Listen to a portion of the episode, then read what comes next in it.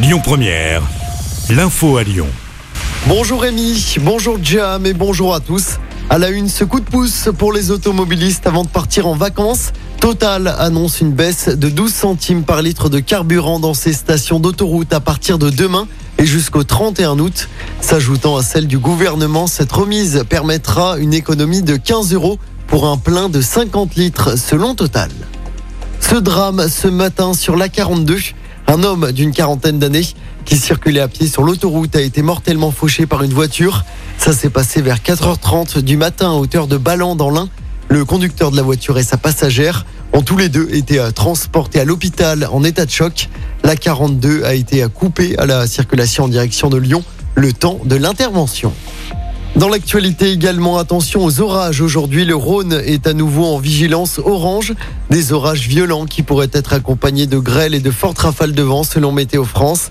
Dans la région, la Loire, la Haute-Loire, l'Isère, l'Ain et la Saône-et-Loire sont également concernés par cette alerte météo. Le verdict des attentats du 13 novembre est tombé hier soir.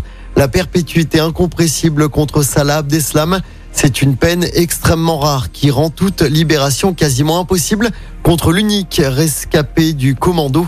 Les autres accusés sont condamnés à des peines allant de deux ans de prison à la perpétuité. Le parquet de Paris qui ouvre une enquête pour tentative de viol à l'encontre de Damien Abad. Une élue centriste avait déposé plainte en début de semaine pour des faits qui remonteraient à 2010 lors d'une soirée. Lundi, le ministre des Solidarités avait à nouveau contesté les accusations et avait annoncé déposer une plainte en dénonciation calomnieuse. L'homme qui s'était évadé pieds nus de la gendarmerie d'Irigny a finalement été interpellé. Ça s'était passé lundi soir. D'importants moyens avaient été déployés pour le retrouver avec notamment la mobilisation d'un hélicoptère. Le fugitif a été arrêté finalement mardi et placé en garde à vue. On passe au sport en football. Les supporters lyonnais retiennent leur souffle. Corentin Tolisso est tout proche d'un retour à l'OL. Selon plusieurs médias, le milieu de terrain français va passer sa visite médicale dans la journée.